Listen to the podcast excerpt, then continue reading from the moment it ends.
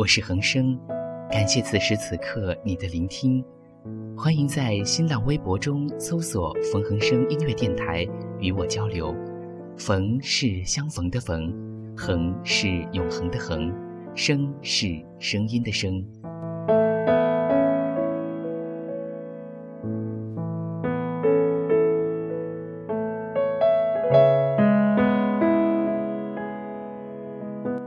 城市这么大，再没见过你。葬礼灰蒙蒙的，木扇跟着人群向前走。小姑在一旁安慰他：“别难过，你妈妈会在天上看着你快乐的长大。”他十三岁，在大人眼里，仿佛长大就是孩子唯一的出路似的。难道长大了就没有痛苦了吗？木扇想问。不远处，一群人抱在一起哭。木扇跟小姑说：“我想一个人待一会儿。”他沿着广场慢慢的走。没多久，他就看到了一个女孩，她蹲在地上，怀抱着双膝，哭泣着。木扇从未见到过一个人可以哭得那么绝望，心像纸张被揉成一团，扔进泪水中浸染，说不出的苦涩和酸痛。木扇朝他走近，女孩有所察觉，这才抬起头来。木扇当即愣在那里，他心里想。再也不会见到比她更动人的女孩。那双漆黑晶莹的眼睛啊，足够让她死去三次。朵慈并不喜欢她的母亲，她今天是来参加母亲的葬礼，在木善他们旁边。和父亲离婚后，母亲心情抑郁时，就一瓶接一瓶的喝酒。终于，她为自己的嗜好埋单，酒驾，车祸。撞在了路边一家商店上，好在除了他，没有任何人伤亡。木善说：“不要怪他，也许他有他的痛苦。”朵慈忽然又哭泣起来，他根本就没有想过我，他死了我怎么办？难道他不应该即使一个人也要带着女儿好好生活下去吗？人类有很多罪恶。但脆弱不算是其中一条。远处传来叫喊声，朵慈忽然站起来，擦干眼泪，又看了看木扇，说：“谢谢你，祝你好运。”你也是，木扇说。两个孩子互相交换了名字，然后女孩朝远处跑去。木扇觉得她就像是一只蝴蝶。美丽且轻盈，他将来必然会有精彩的人生。看他父亲的车子就知道了，进口英菲尼迪，本市不会超过三辆。而他，他只是个普通人，如同那万千活着的人一样，渺小、脆弱。还没好好的感受雪花绽放的气候。我们一起战斗，会更明白什么是温柔。还没跟你牵着手，走过荒芜的沙洲，可能从此以珍惜天长和地久。有时候，有时候，我会相信一切有。尽头，相聚离开都有时候，没有什么会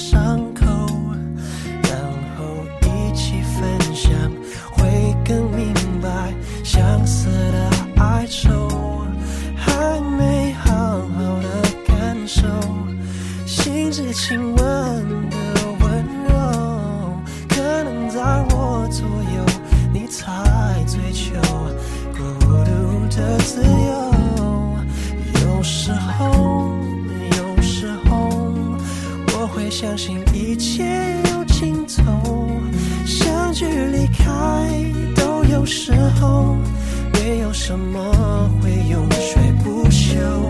可是我有时候宁愿选择留恋不放手，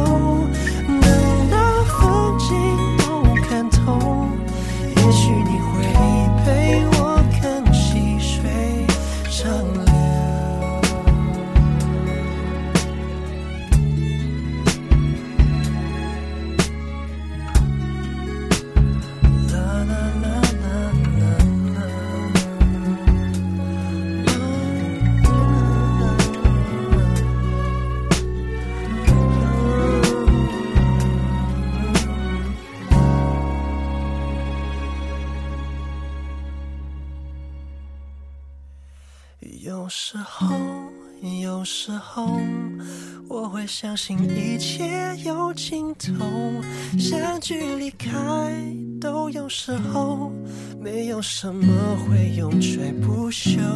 可是我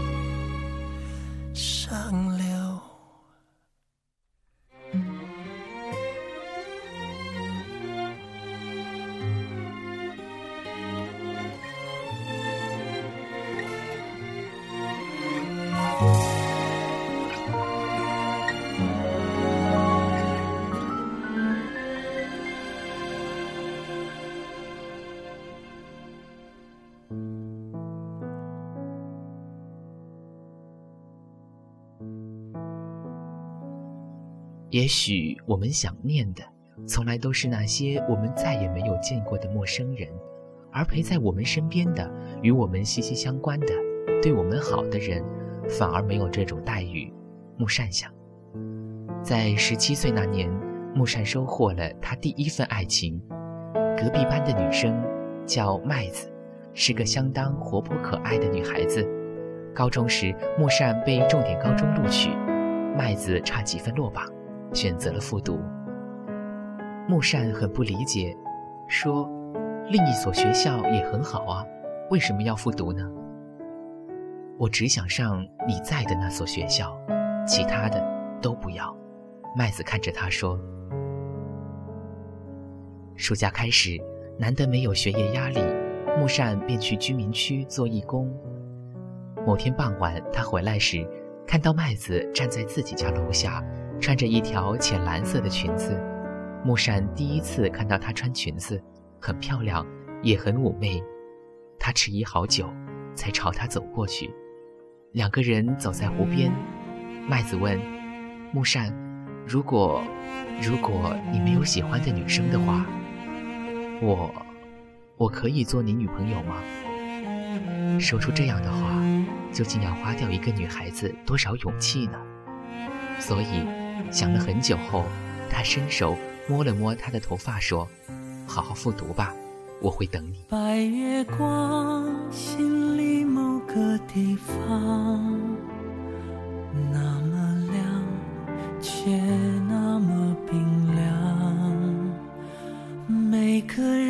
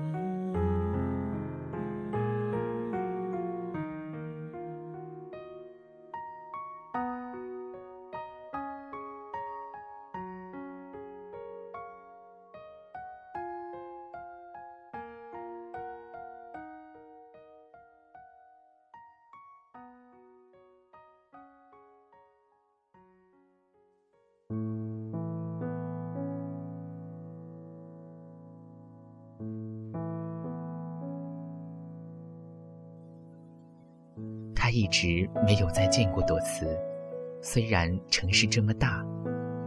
直到圣诞，同学们约好去唱 K，麦子晚到，木扇只好在外面等他。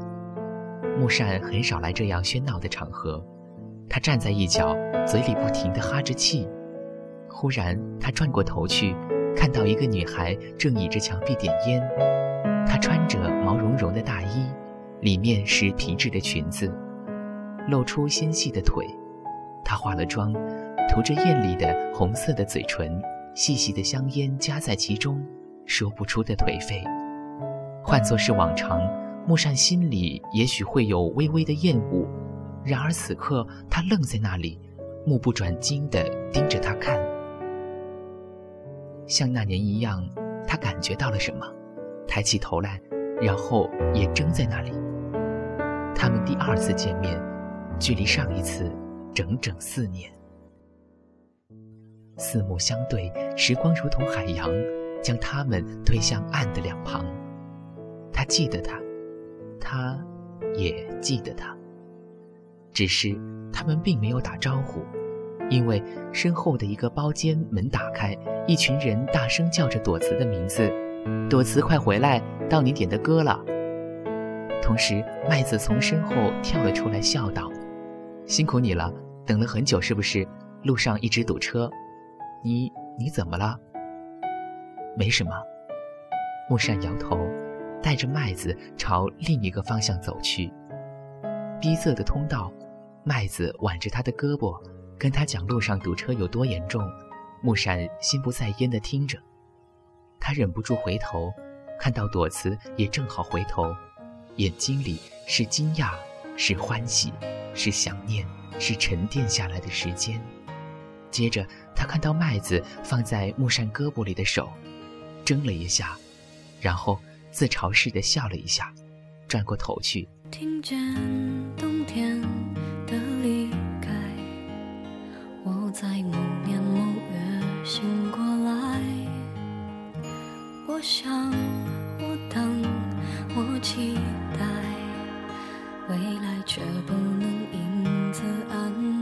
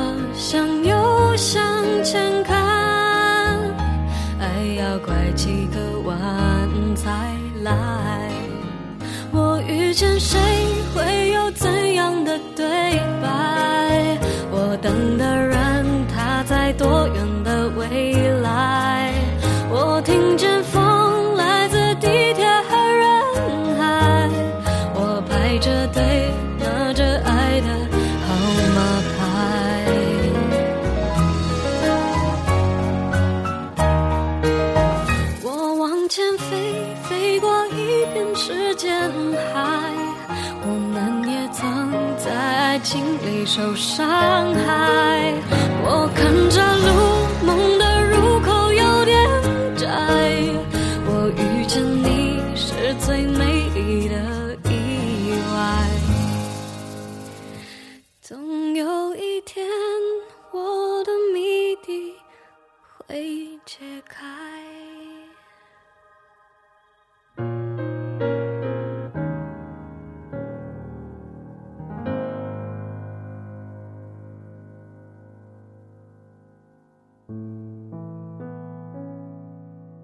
个人如果诚心想找另一个人，终归不是什么难事。木善做功课到深夜，拿起外套走出去。深夜的街头，风比想象中还要冷，便跑去便利店里买一杯热巧克力。结账的时候，听到身后有人说：“喂，借我十块钱。”木善回头看到朵慈，他有点醉了。木善把钱递给他。指了指服务员身后的烟架，说：“一包红双喜。”接着看着木善问：“许班长这个时间出来干嘛？”买东西。木善不愿意说太多，忽然又抬头问：“你怎么知道我是班长？”朵慈笑了起来。他当然不会告诉他，自从上一次见过面之后，他就知道了他的一切动向，包括他上一次考试排在第几名。女朋友是谁？他伸手摸了摸她短短的头发，说：“我没钱打车了，送我回家。”说完就转身走出去。木山愣住，接着便跟了上去。听说你身边有新面孔，听说你不再寂寞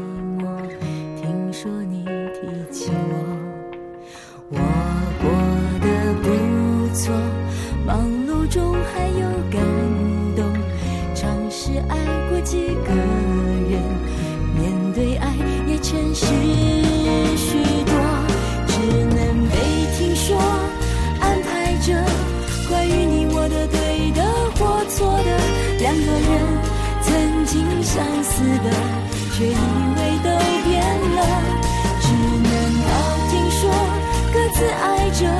不需要证明当时决定是错的，想着联络，不如心底远远问候。最美丽莫过于听说你还回忆，其实我也感激，当我听说你还相信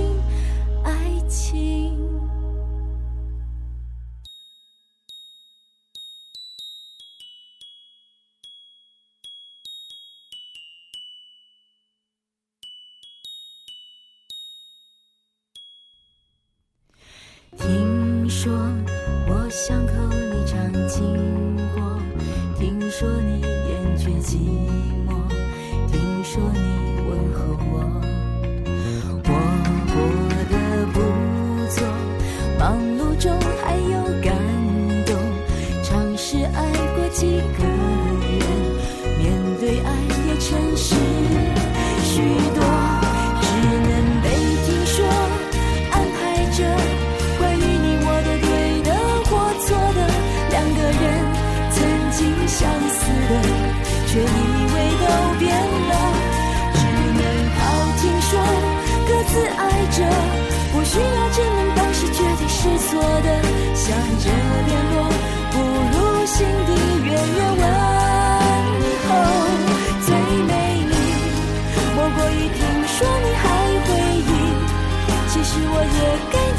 当我听说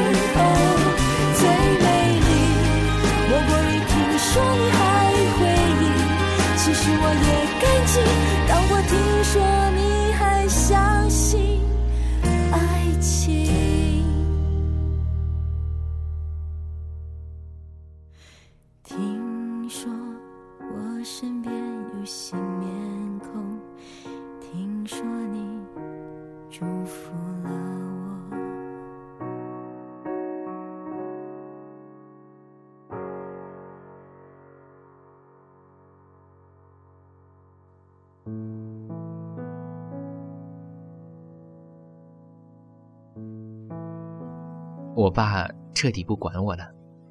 有时候想想，觉得我肯定是没什么希望了。朵慈抽得很凶，几乎是一根接一根的。木善静悄悄地走在旁边，听他讲他的生活。你不该这么灰心下去。你不是憎恨你妈妈堕落吗？那么为什么现在你要变成另一个她？木善毫不客气地说。朵慈停下来，转过头看着他笑，问：“你会不会瞧不起我？因为我发现我跟他一样脆弱，都没有勇气去追求太美好的东西，怕最终也不能拥有，不如就提前放弃。不试试怎么会知道呢？”木善问：“那我可以追求你吗？”木善睁大了眼睛，认真地看着朵慈。他就像他料想的那样，长成了一只花蝴蝶。他想要飞，没有人能拦住他；但假如他停下来，也没有人能够拒绝他。他在他的眼睛里看到像水晶般透明的东西，那是他仅存的一点天真，全部都送给了木善。朵慈忽然爆发出大笑声：“我开玩笑的，瞧你被吓的。好了，我该走了。”你也早点回家吧，好好读书，将来去拿诺贝尔奖。他说完，伸手拦下一辆出租车。木善冲他大喊：“你不是说没钱打车吗？”骗你的！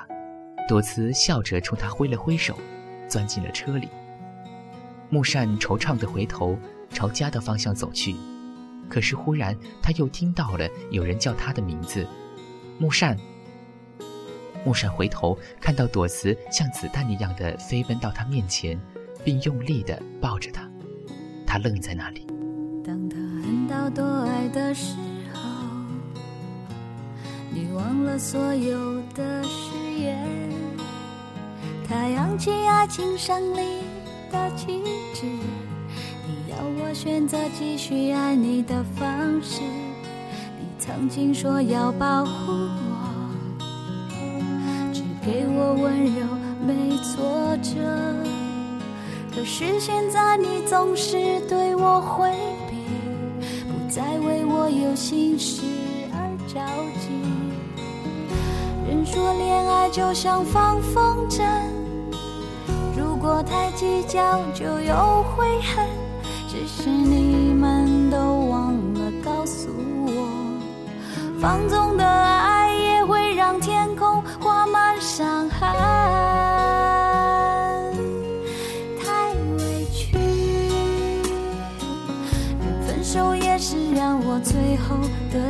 消息，不哭泣，因为我对情对爱全都不曾亏欠你，太委屈。爱着你，你却把别人拥在怀里，不能再这样下去，穿过爱的暴风雨，宁愿清醒忍痛的放弃你，在爱的梦中委屈自己。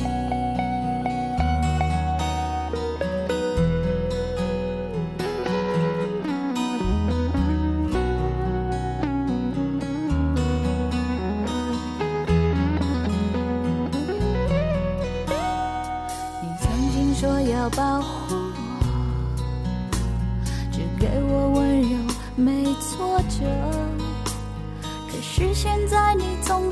对我回避，不再为我有心事而着急。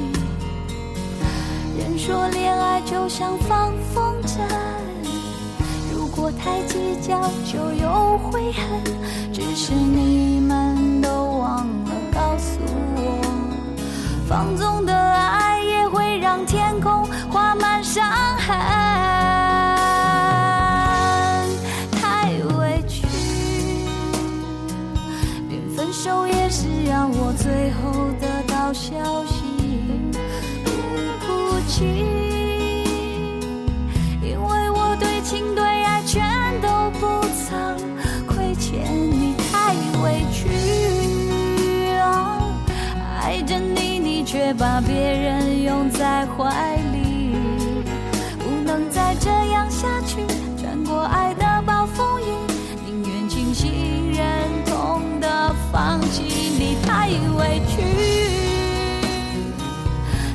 手也是让我最后得到消息，不哭泣，因为我对情对爱全都不曾亏欠你，太委屈啊！爱着你，你却把别人拥在怀里，不能再这样下去，穿过爱的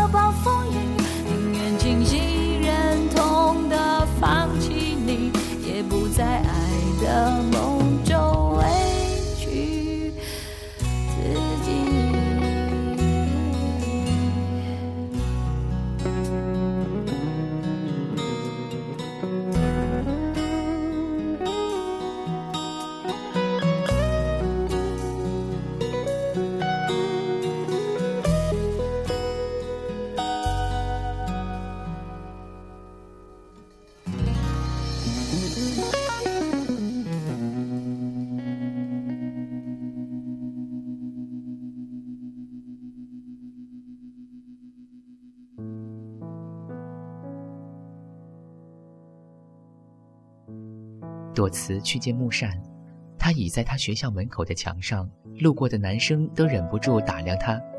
终于，他出现了，一看到他，愣了一下，接着他走向朵慈，问：“你怎么在这里？”来看你。朵慈笑笑说：“我要走了，我爸让我出国念书，大概是再也不想见到我了。以后还回来吗？”木善问。不知道，如果在那边开心的话，就没有回来的必要了吧？朵慈一如既往的漫不经心。两个人坐在路边的椅子上，手里捏着各自的可乐。朵慈忽然将脑袋搭在木善的肩膀上，轻声问：“将来生活会好一些吗？”木善想了很久，才说：“无论生活变成怎样，可能心怀希望总会好过一点。”朵慈。我并不追求太大的东西，只想留住我仅有的微小事物，好比我的父亲、我的学业、我的女朋友。你爱他吗？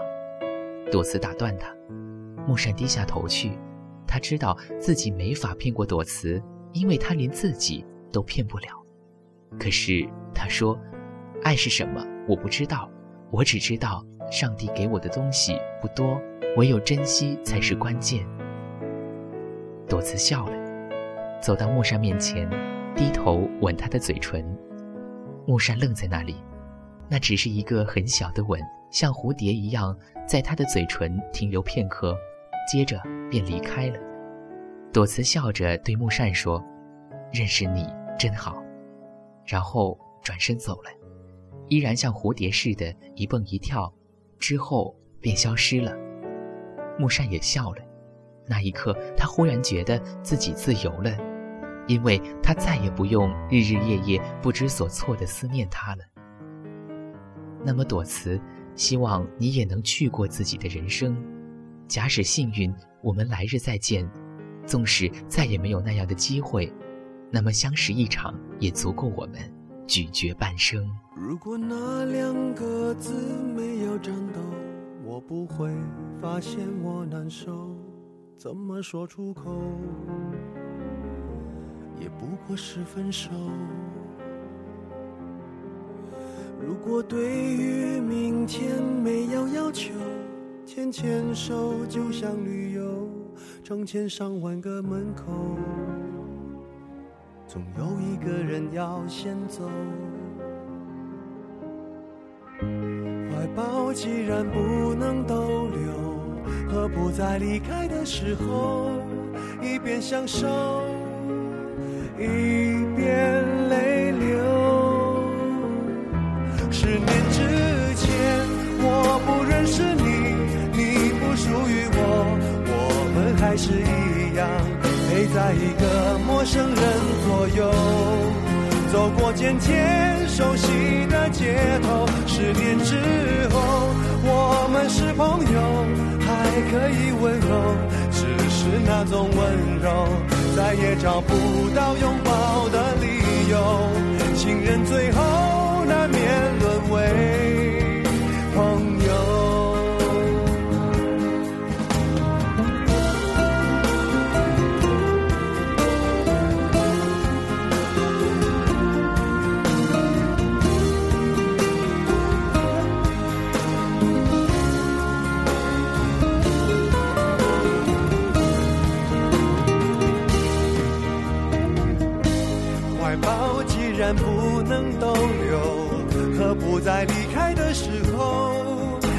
相守，一边泪流？十年之前，我不认识你，你不属于我，我们还是一样陪在一个陌生人左右。走过渐渐熟悉的街头，十年之后，我们是朋友，还可以问候，只是那种温柔，再也找不到拥抱的理由。情人最后难免沦为朋友，